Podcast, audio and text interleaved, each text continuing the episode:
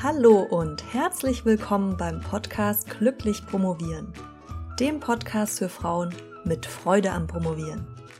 Mein Name ist Dr. Marlies Klamt und ich freue mich, dass du heute dabei bist. Egal, ob du deine Promotionszeit genießt oder ob du noch dabei bist, deine Promotionszeit zu ähm, optimieren, irgendwann wird sie vorbei sein und du wirst mit Stolz einen Doktor vor dem Namen tragen können. Und dann? Ja, diese Frage ist für viele Promovenden nicht ganz so einfach zu beantworten. Vielleicht willst du in der Wissenschaft bleiben, bist aber nicht sicher, ob das klappt. Oder du weißt schon, dass du von der Uni weg willst, sobald die DIS fertig ist. Und fragst dich dann irgendwann, was kann ich eigentlich, das in der Welt da draußen von Nutzen ist? Denn oft sind die Promotionsthemen ja so speziell, dass sich niemand, der nicht vom Fach ist, später noch genau für die Inhalte interessiert, sondern vielmehr dafür, was du darüber hinaus noch gelernt hast in diesen Jahren am Schreibtisch.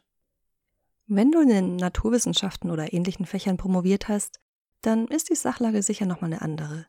Aber in den Geistes- und Sozialwissenschaften stellt sich schon die Frage, was fange ich nun mit dem ganzen Wissen über die Arbeiten von polnischen Dichtern und Dichterinnen im 13. Jahrhundert eigentlich an? Beziehungsweise, was habe ich darüber hinaus noch vorzuweisen? Und genau das wollen wir uns heute mal genauer anschauen. Was du eigentlich in der Promotionszeit neben dem Fachwissen noch so lernst.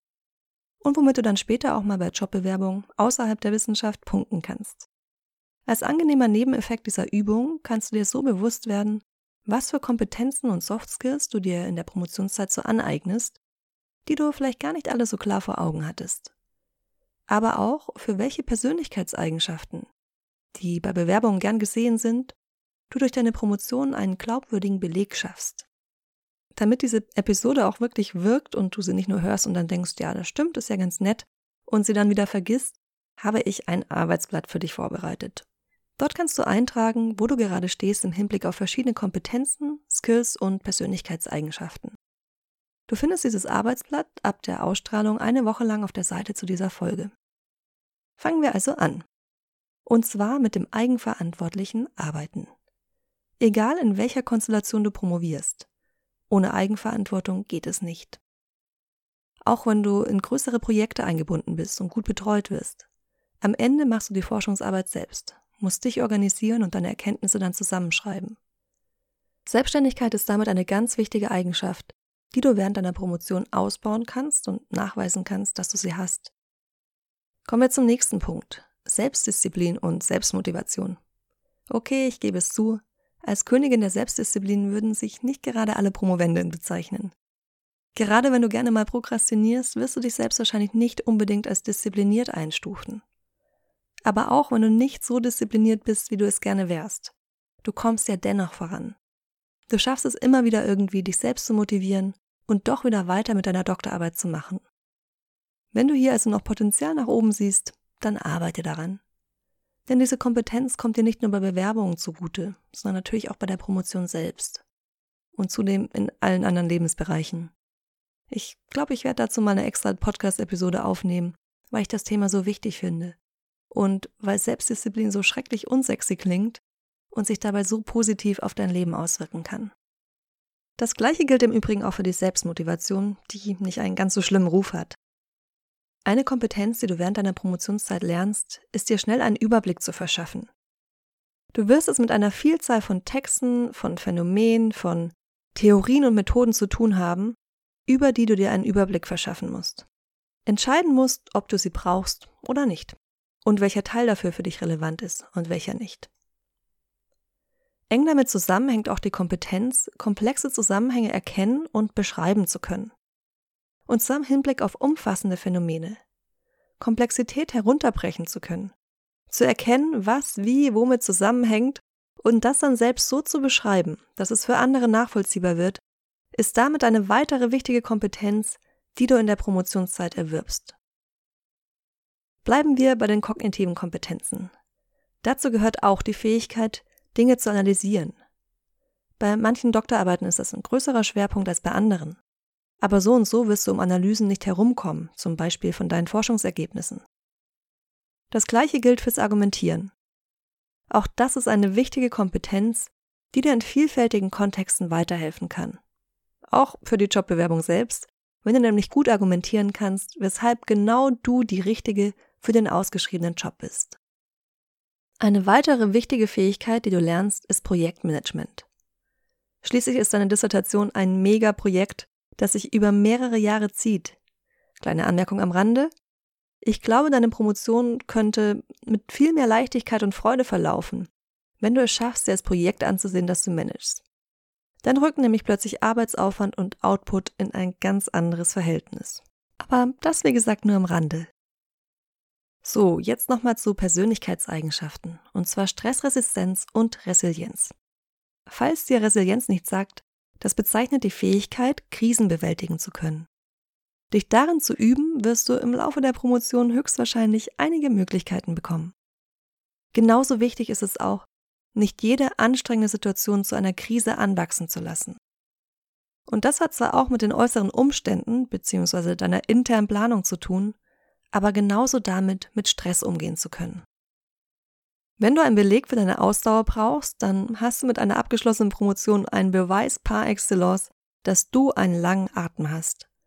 Schließlich hast du ein Projekt, das Jahre in Anspruch nimmt, eigenverantwortlich und erfolgreich gemanagt und zum Abschluss geführt. Dabei hast du ordentlich Ausdauer bewiesen und dass du auch bei Rückschlägen nicht aufgibst, sondern dass du dich durchbeißen kannst. Kommen wir jetzt nochmal zu den kommunikativen Skills, die du erwirbst. Dazu gehören zum Beispiel die Präsentationsskills. Du lernst während deiner Promotion Inhalte aufzubereiten und zu präsentieren. Egal ob in PowerPoint-Präsentationen, durch Storytelling, in Vorträgen, durch Poster oder auf andere Art und Weise. Überall dort, wo du dein Projekt und deine Ergebnisse vorstellst, übst du dich darin, Dinge zu präsentieren und zwar immer wieder zugeschnitten auf die jeweilige Zielgruppe. Denn für ein fachfremdes Publikum wirst du deine Daten sicher ganz anders aufbereiten als für Menschen, die aus deinem eigenen Fachgebiet kommen. Und last but not least lernst du während deiner Promotion gründlich und umfassend zu recherchieren. Du lernst einzuordnen, wann eine Quelle vertrauenswürdig ist und wie du sie zu bewerten hast. Du lernst richtig zu zitieren und andere Quellen als Grundlage für deine eigene Denkarbeit zu nutzen. So, auch wenn du nicht alle der Kompetenzen und Soft Skills, die ich genannt habe, selbst hast, sollte dir die Aufzählung doch einen Eindruck gegeben haben, was du nebenbei noch alles lernst während der Promotion. Und auch wenn du viele der Kompetenzen schon in Ansätzen im Studium und auch bei deiner Masterarbeit gebraucht hast. Die Dissertation ist ein so großes Projekt, dass du diese Kompetenzen ja einfach nochmal auf ein ganz anderes Level hebst. Meine Auflistung heute ist auch bei Weitem nicht vollständig. Wenn du zum Beispiel an der Uni lehrst, dann wirst du zum Beispiel auch noch didaktische Fähigkeiten erwerben und Führungskompetenzen.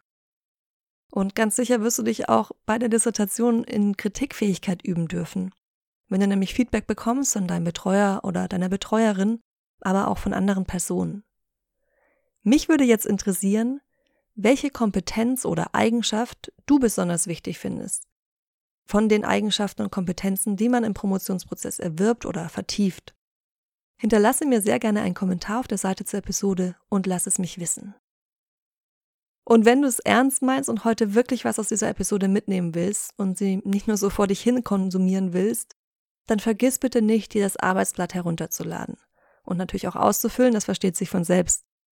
Ich rate dir auch, dieses Blatt zu behalten, damit du es immer wieder anpassen kannst, wenn sich etwas ändert und wenn du weitere Kompetenzen ausgebaut hast. Damit hast du nicht nur einen guten Überblick, sondern du machst dir auch immer wieder deutlich, was du alles lernst. Und dann fällt es dir leichter, das bei Bewerbungen nach der Promotionszeit auch herauszustellen. Die Seite zu dieser Episode findest du im Übrigen unter promotionsheldin.de slash Kompetenzen-Promotion. Ich wiederhole das nochmal. promotionsheldin.de slash Kompetenzen-Promotion. Ich hoffe, es hat dir Spaß gemacht, diese Folge zu hören und dir bewusst zu machen, was du alles quasi nebenbei lernst. Wir hören uns dann wieder nächste Woche. Bis dahin freudiges Promovieren. Deine Malis.